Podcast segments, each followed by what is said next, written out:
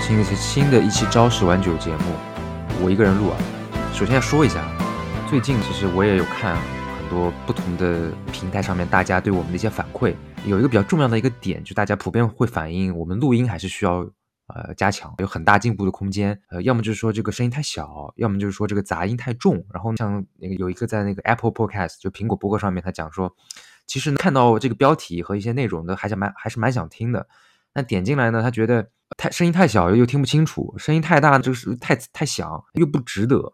其实听到这个我也非常惭愧，因为后期都是我来整理的。首先，因为我们这个就是从这个节目的一开始到现在，我们都是四位主播都是在不同的地方，我们都是用这个这个专门的播客软件，然后异地在录音的。那每个人的设备是不同的，就是自己的那个麦，然后自己录。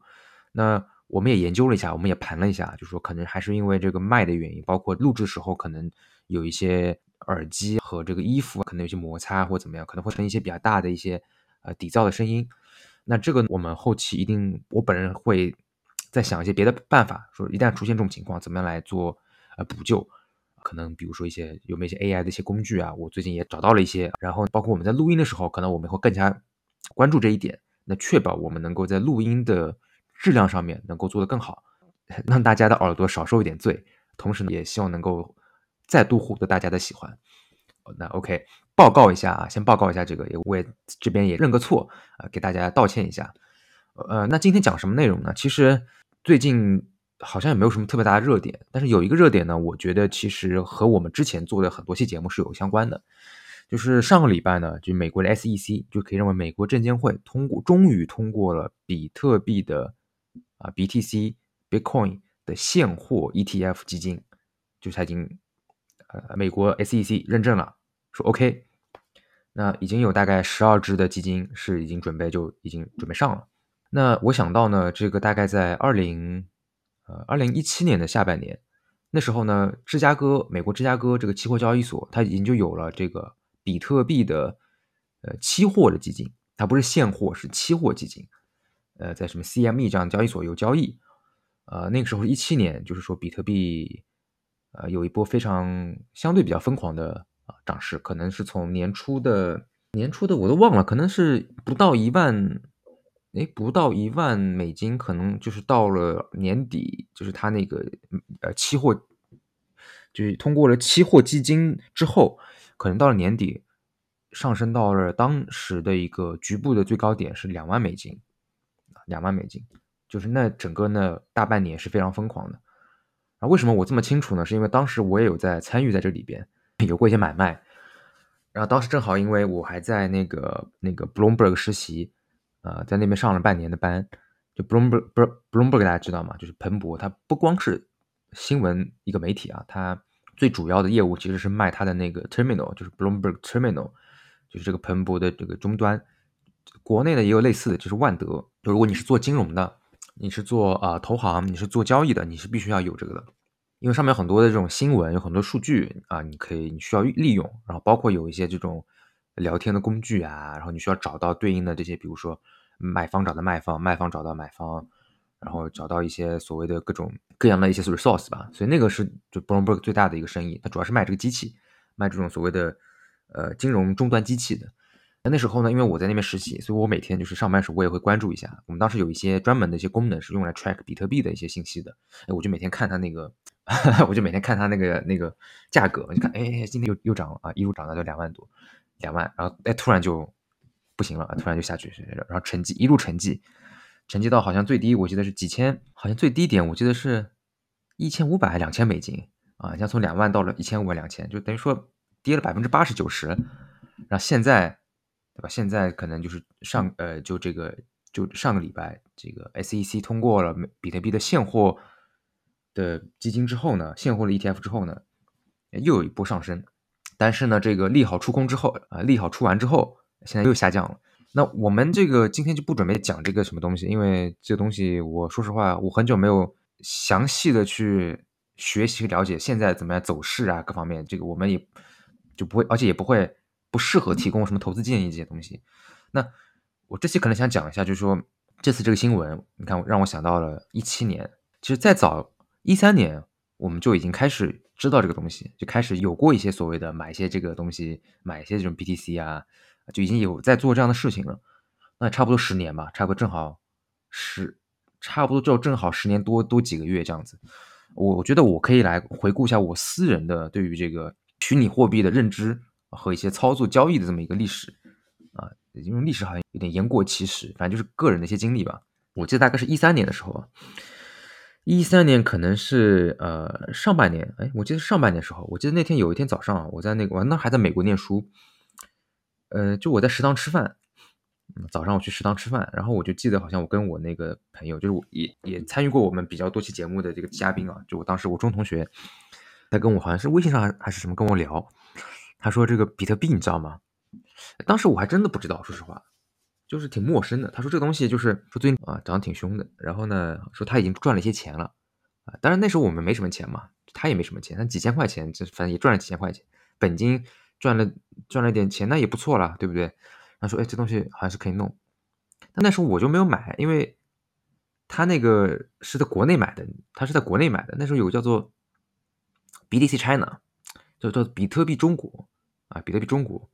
这个那个网站呢，那时候其实。买卖都比较简单，但是我记得是你可以直接什么财付通直接支付啊，就那时候腾讯还有个什么财付通，现在好像已经倒闭或者是没有没有这个东西了。反正之前你就是可以要么是银行充值，要么就是用什么财付通，反正也挺方便的，你可以直接充直接买。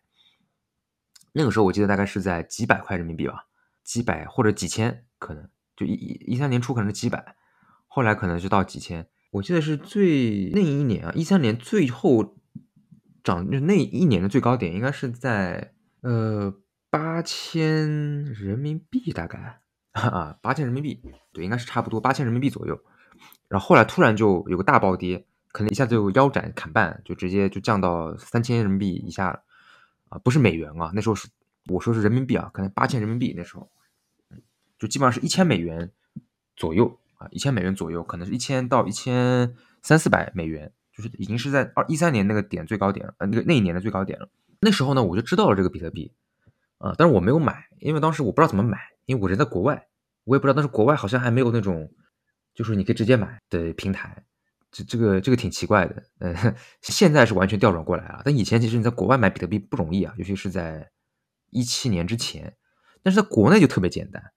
国内一些平台你就直接充钱直接买，非常非常快。啊，但现在是不行了，对吧？现在是我们不允许这种交易，但那时候是对吧？是特殊情况。然后呢，呃，反正我就没有买。然后后来我暑假回国了啊，我们就又聊一聊这个东西，因为那时候就一直在涨嘛，一直在涨嘛。然后呢，我记得当时我另外一个同学，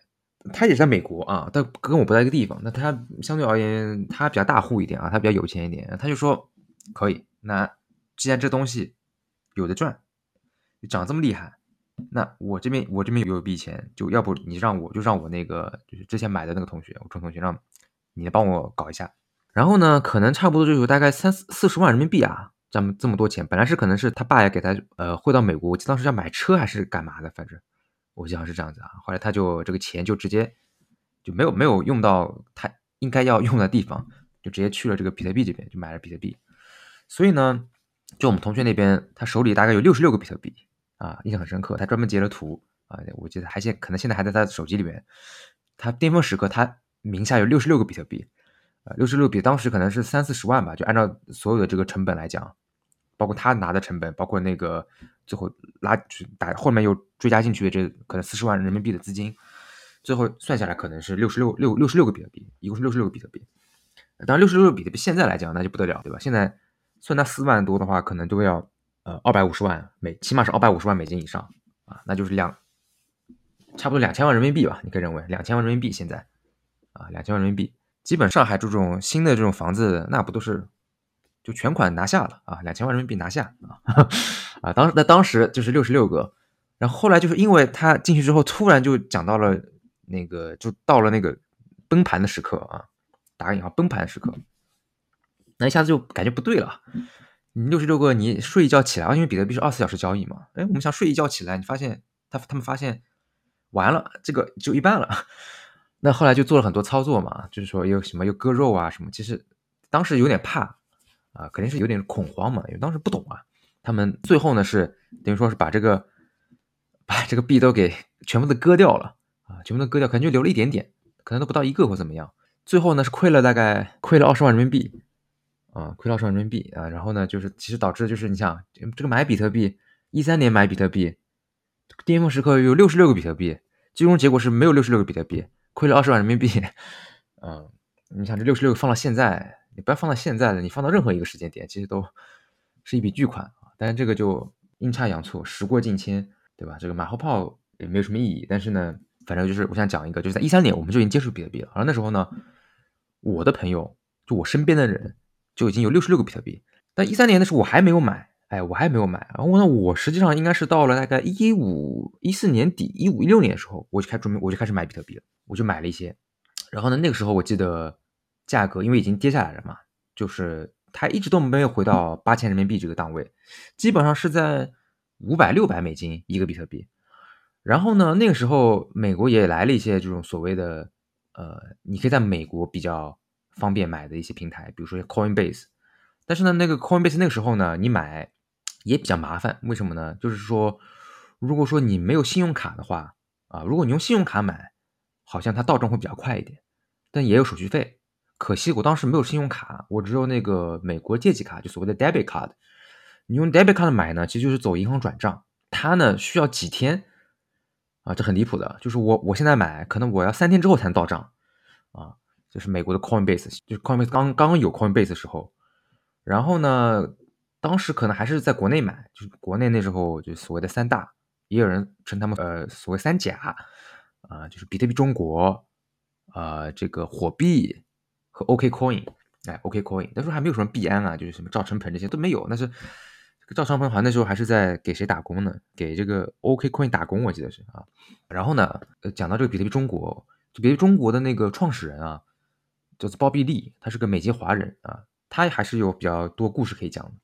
就是 Coinbase，呃，不是 Coinbase 啊，呃，比特币中国，当时我记得这个这个包碧利，他的亲弟弟，他亲弟是查理利，这个理查理，这个查理利是谁呢？查理利其实就是莱特币的作者啊，就这个莱特币啊，就是比特金、莱特银，当时有这么个讲法啊，就是这个就是可能是最有名的山寨币啊，莱特币，呃，就所谓的 Altcoin 啊就 Litecoin。莱特币的这个创始人其实就是比特币中国的这个老板 CEO 的弟弟啊，这是一个轶事了。然后呢，当时比特币中国他们在推广时候，其实还搞了一个，就是说搞了一个实体的比特币。好像比特币当时不没有实体了，它实体就是说它把这个密钥啊什么好像是刻在那个，反正搞了个金币啊，就是一个实体的一个一个金币，什么密钥什么都放在这里边去。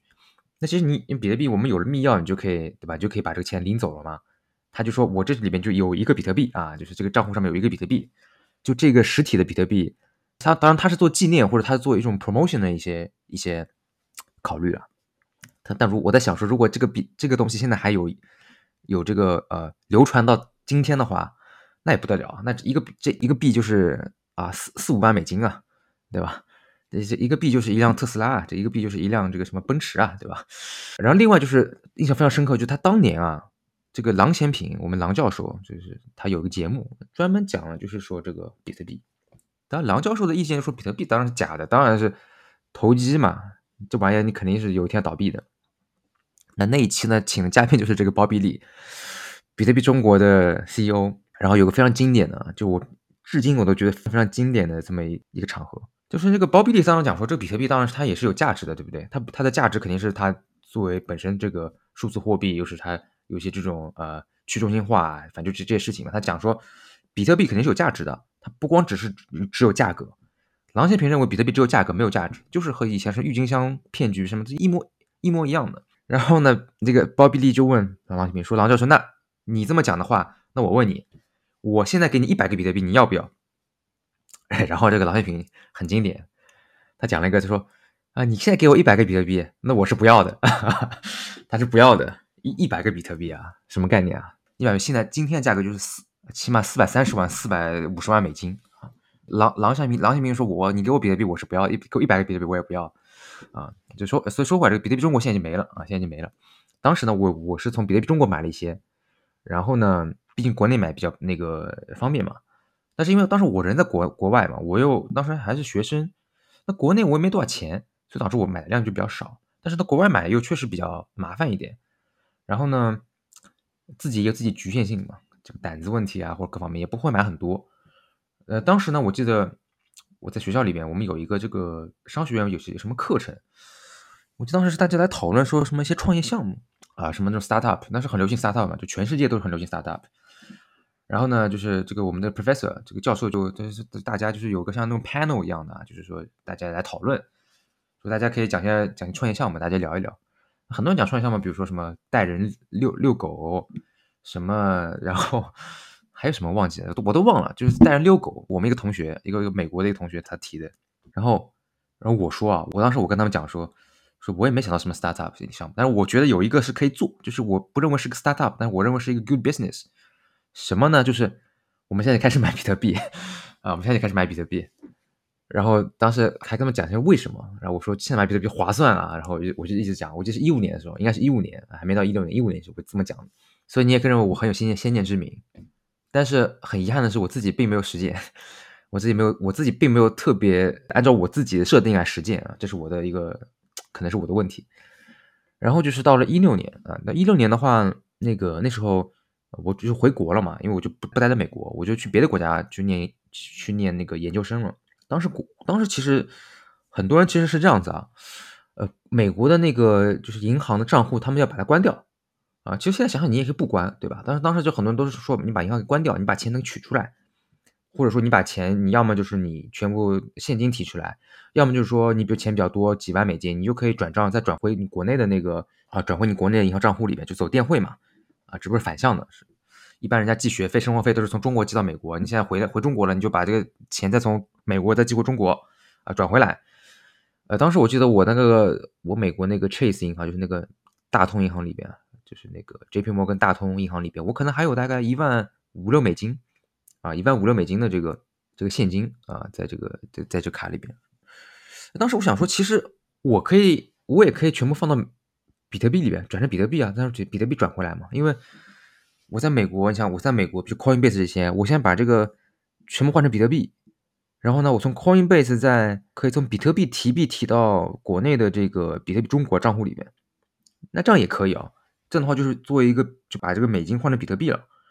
然后其实放在美国的交易所或者放在中国交易所都可以，或者我可以放到我自己本地的钱包里边。那可惜呢，当时呢，我觉得可能因为一些原因或者一些风险的角度。而且毕竟这个当时我觉得一万五六美金对我来讲挺多钱的啊，挺多钱的。我当时可能就只操作大概两千美金啊，两千美金大概我把它换成比特币啊，然后在 Coinbase 上面换成比特币，就美国交易所，然后呢我把它提到中国来。然后我记得可能还有大概一万两千美金，我是就电汇回国内，然后剩下还有一些现金，大概一两千美金现金我就呃银行银行取出来了啊。然后呢这一千多现金还在现在还在我桌子里面放着，就是美金啊。然后呢？关键是这一万多美金，其实我放到国内来，大概有两年时间，我啥啥都没干，就是放在那边是，呃，叫做叫做现现汇，啥都没做，就是在那边就也没利息啊，就是就是就放在银行账户里面。但其实我后来想了一下，当时这个价格，这个比特币其实在六月份的时候，五六月份时候已经涨上去了，大概到了大概一千美金左右。你想想，当时如果这一万两千、一万三四千这个美金，我全部换成比特币。那个时候我起码就应该有个十一十二个比特币，啊啊，就那时候我就应该有十一十二个比特币了。但实际上我没这么操作，我那时候大概可能也就两个比特币，啊，那是也是因为之前从一五年到一六年夏天的这个一系列操作，我才有两个比特币。当时那如果说我不把这个没有用的美金我全部换回来，因为事实证明这个美金我到了国内我两年都没动它，对吧？后来我还是把它这个换就是。这个换成人民币然后我再去做别的投资交易，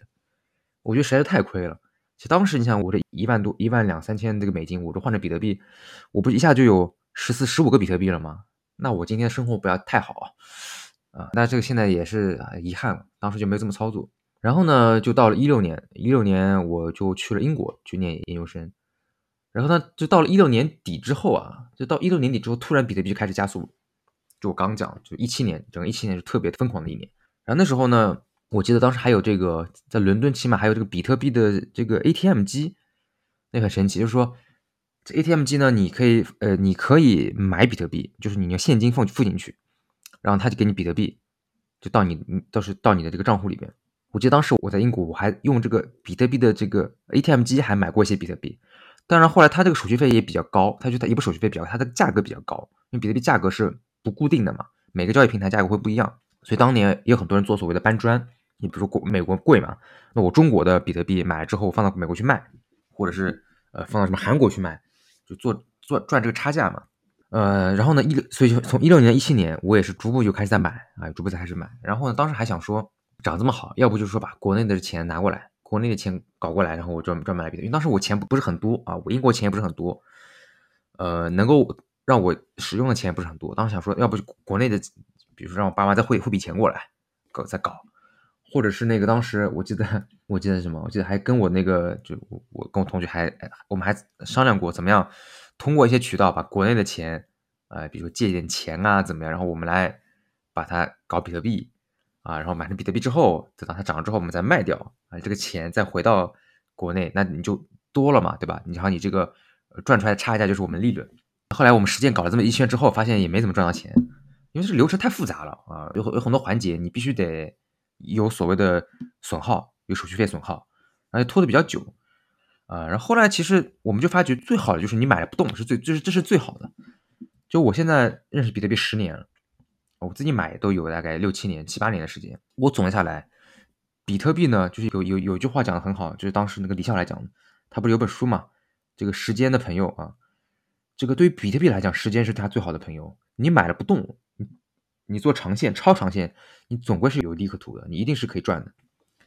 你要做短短线、超短线啊，杠杆这个就真的不好说啊，什么期货这都不好讲。但如果你买了不动，放个两三年，你肯定是可以涨的，对吧？像比特币这个，我们当时从八千人民币呃到一千五百人民币也有过，对吧？一千五百块钱到一千五百美金也有过，对吧？你几千美金到两万美金也有过，两万美金跌到。这个几千美金也有过，几千美金到六七万美金也有过，六七万到四万多美金也有过，对吧？你这么多起起落落，你最终想说，你只要拿到手里，总有一天你是可以涨的。但是呢，后来也是因为这个一一七一一七年之后嘛，因为这个咱们国家的一些决定策略上面的一些 policy，就国内的交易平台就关停了。当时我记得还有比较印象深刻，就是当时我们我有很多的，我们还有一些比特币是在这个比特币中国嘛。当时说就这个不运营了，那当时呢你要把这个钱给取出来，你要么就提到你自己平台，或者你提到别的什么交易平台，呃，当时还要做这个人工的审核，也挺有意思，就是加 QQ 加他们 Q 客服 QQ，然后开视频，就证明你这个账号是你这个人，然后讲说你这个账号里面有有多少比特币啊，然后说我要我自愿提取，呃，当时还做了这么这种操作，我们终于把币全部都提掉了，啊，比特币中国就关掉了。他关了也有个六年了吧，呃，六七年了得有差不多。其当时还挺那个，那是那个算是，嗯，怎么说呢？政治不正确来讲，算是 Golden Age 黄金时代。一七年之前，就国内是真的特别方便。当时好像这个占比，整个交易的占比，包括就是这个所谓这个挖矿啊，中国大概可在全球是百分之九十八九十，起码得有这个份额。现在可能不到百分之十了吧？现在啊中国人在整个这个参与在这个圈子里边。啊，然后呢，这个就是大概我记得是二零二二零二零年二一年，就是说比特币又一次减半的这个，就每四年它比特币的会有会有个什么所谓的产值减半，这个可以听我们以前讲嘛，我们有科普过它里边的这个逻辑。呃，那一年涨最高点好像涨了六七万美金，就是有史以来比特币最高点六万多美金，快接近七万。但那时候国内国内其实已经不好买卖了嘛。就是其实是不允许你交易的，呃，尤其是法币交易。当然，你如果自己什么别的币换比特币，其实还是可以，但是那个就比较麻烦，都要走场外交易。所以其实从一八年之后，呃，我回国之后，其实我很少就基本上没有怎么在有进行过这个购买什么。然后我也是也没没有卖过，反正一直拿在手里边，就一直到今天。当然也就没有很多嘛，就是可能呃几年前是多少个，现在还是多少个。呃，就没有说，就最后悔就是这个一六年的时候，应该搞它个十几个啊，搞它十几个。那现在可能我也放着不动吧，可能想说这个以后看看是不是就，就如果有再过几十年，这个东西还存在的话，那我觉得它应该是一个比较好的一个退休的一个可以支撑退休之后所有的 生活负担的这么一个东西啊，就留给就把它当退休金用了啊。对，这个就是就简单说一下啊，我们从就从我个人我自己认识比特币、交易比特币，然后这这一路到现在大概十年呃小十年的这个啊私人史，就是我我们来就是跳开这个事情来看一下，我自己总结一下，就是说反省一下自己啊，就为什么你在很多时间点你已经知道这个事情要。可能是有 OK 的，会是一个好事情。你没有，就你也参与了，但你参与的程度不够，对不对？就比如说我一五年，我也跟大家讲说，这东西我是个好是个 good business，大家可以参与。我也自己在买，但我买的不够多，对吧？然后呢，一六年呢，我知道我要把钱换成比特币，我也换了一点，那换的也不够多，是不是觉得还是自己不够有魄力，胆子不够大，或者说就是这个决策力不够坚定？当然，这个反面例子可能就是我另外一个同学啊，就是我们讲这一三年的时候，四十万进去，然后亏了二十万的这个，就是做用六十六个比特币，最后没有六十六个比特币，这可能也是另外一种，就是他可能他魄力是有的，魄力很大，但可惜最后操作就是差一点，那可能他缺少这个长期的看看多的这么一个规划，没有一个长期的这么一个怎么说呢判断，那我可能我有长期判断，但是我胆子不够大啊，我没有这个魄力，就就反正我觉得。其实这都是人性的弱点，人性的弱点。如果说我有魄力的话，可能今天，呃，就是怎么说呢？YY 一下，可能生活会有所，肯定会有所不同啊。哎，毕竟多了几百万美金啊，肯定是有所不同了。我觉得，哎，没几百万，可能多十，哎，多十几个，我想想，多十几个，起码也是几十万美金啊，几百万人民币吧，啊，差不多。哎，对，反正就是今天嘛，恰好看到这个比特币现货基金，呃，已经被通过的这么一个消息，就联想到之前的一些。自己的一些经历，我觉得也也蛮感慨的，啊，一个是时间也比较久，时间也比较长，十年。然后呢，其实这里边很多很多细节的故事都蛮有意思的，也有很多就是反映自己人性上面不足的或者性格上面不足的一些呃一一些点啊都有反应。所以我觉得就是自己回首过往啊，回首过往就是确实有很多东西是不过不就是不能说它只发生了，发生之后我们得总结一些东西，对吧？不光是记录。还要总结一些东西，让你以后可以少犯这样的错误，或者以后可以拿到以后有类似机会呢，你就可以把握住它，或者说你可以完全把握住它。可能像我之前就把握百分之十到百分之十五，以后我希望可以把握百分之八十五到百分之九十，好吧？那就是这一期呃闲聊的节目啊，关于这个 BTC 的个人的经历。当然我们是只是小角色了，就是以前的很多人玩的更加的这个，就他们玩的更加疯，他们路子更加野，他们这个量也更大。我也知道一些。呃，但因为毕竟就是有些比较敏感嘛，然后可能跟他们也不是特别熟，就不方便在这边披露他们的一些一些故事了。我只能讲我自己一些经历。对，那差不多就是这这些节目。然后我觉得，如果大家对这个感兴趣，也可以和大家，也可以和我们交流啊。真的非常希望大家能够在我们的留言区下面多多交流。呃，呃，感谢大家的这个支持吧。嗯，那我们下期再见，拜拜。